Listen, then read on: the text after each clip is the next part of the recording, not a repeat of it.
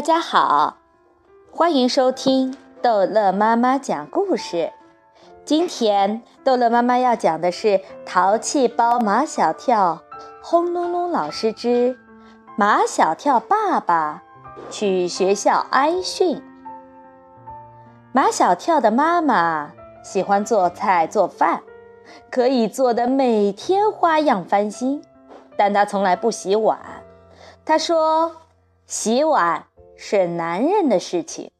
家里有两个男人，大男人马天笑先生，小男人马小跳。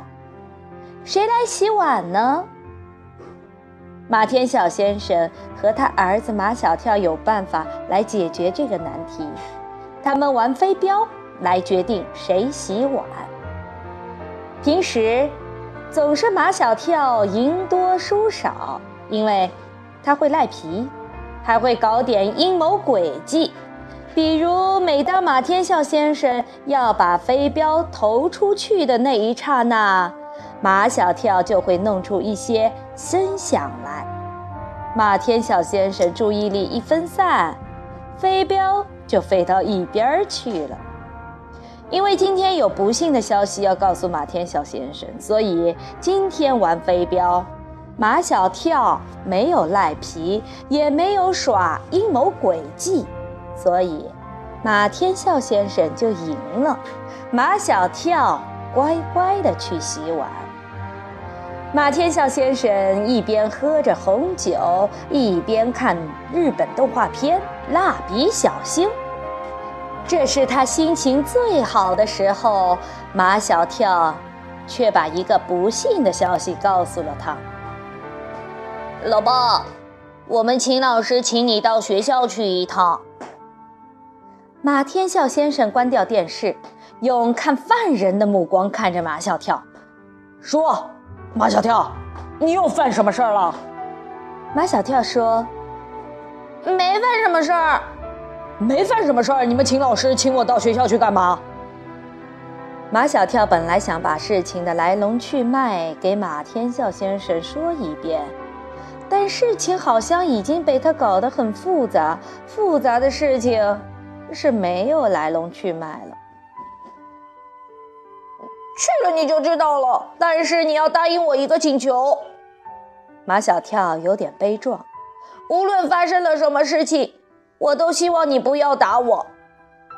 那可不一定。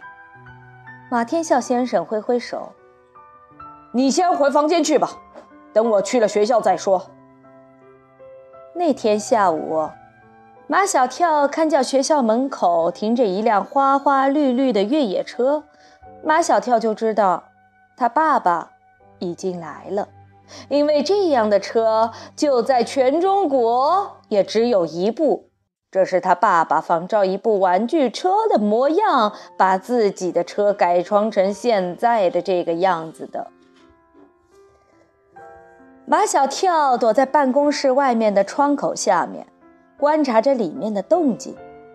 马天笑先生一进办公室，就向每一位老师点头哈腰打招呼。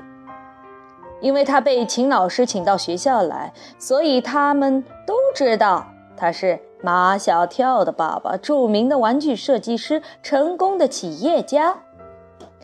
秦老师对马天笑先生很冷淡，平时。更冷淡。马天笑先生一进来就感觉到了，他向秦老师点头哈腰，秦老师根本不理他，也不请他坐。马天笑先生低着头，有低头认罪的意思。秦老师冷冷地问道：“知道我为什么请你来吗？”“不知道，还请秦老师多指教。”马小跳回家没跟你说吗？他说不清楚。我今天请你来，就是想当面听听你对我的意见。我对您没意见啊！马天笑先生十分诚恳地表白道：“马小跳很淘气，您在他身上花的心血最多，我对您感激都来不及，怎么会对您有意见呢？”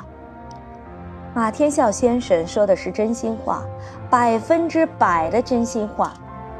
秦老师把马小跳的家长联系本拿出来，哗哗地翻到写字老头冒充马天笑先生的笔记写的那几天的意见。这是您写的，没错吧？马天笑先生左看右看，这确实是他写的字，可是他没写过这样的话呀？难道他患了失忆症？马天笑先生坚定不移地相信这些字都是他写的，因为像这样龙飞凤舞的花体字，全中国可能也只有他会写。何况这些意见也都是他想提的。请老师看马笑跳本来就不够客观，缺点看得多，优点看得少。在对待陆曼曼和马小跳的态度上，秦老师确实有点偏心。见马天笑先生已经默认了，秦老师像教训小学生那样教训起马天笑先生来。做人最重要的是品质的诚实。你身为一个父亲，还是一个工厂的厂长，连自己做过的事情都不敢承认，你怎么能教育好你的儿子？怎么能以身作则？给工厂里的工人们做榜样呢。马天笑先生像个犯了错的小学生，低着头，笔直地站在秦老师的跟前。秦老师以为他在洗耳恭听，其实他一句都没听进去。他还在使劲地回忆家庭联系本上的那些话，他是什么时候写的？秦老师继续教训道：“做家长的。”对自己的孩子应该严格要求，而不应该动不动就给老师提意见。我看见马小跳这个今天这个样子，你这个做爸爸的要负主要责任。秦老师越说越生气，脸涨红了，声音也提高了。马天笑先生还是低着头，像小学生那样毕恭毕敬地站在秦老师面前。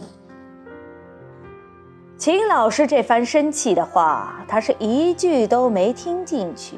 他仍然在想，他什么时候在家庭联系本上写了那些话？马小跳在办公室外面看见他老爸，一个闻名世界的玩具设计师，一个堂堂的大厂长，居然像小学生一样被老师训。他突然觉得心疼起他老爸来。这是有生以来，马小跳第一次心疼他老爸。他正想冲进办公室对秦老师坦白，家庭联系本上那些字不是他老爸写的，是他找人模仿他老爸的笔记写的。可是，马天笑先生已经从办公室里出来了。他从马小跳跟前经过，却像没看见马小跳似的。老爸，马天笑先生就像没听见似的，一直向前走。老爸，你怎么了？马小跳真的哭了，他以为马天笑先生已经被秦老师训傻了。老爸，都是我害你的。呃，马天笑先生愣愣地看着马小跳，眼神里充满了恐惧。马小跳，你说我是不是患了失忆症？马小跳不知道什么叫失忆症，但他知道找人模仿他老爸笔记的事儿，今后再也不能干了。好，这一集的故事就讲到这儿结束了。欢迎孩子们继续收听下一集的马小跳的故事。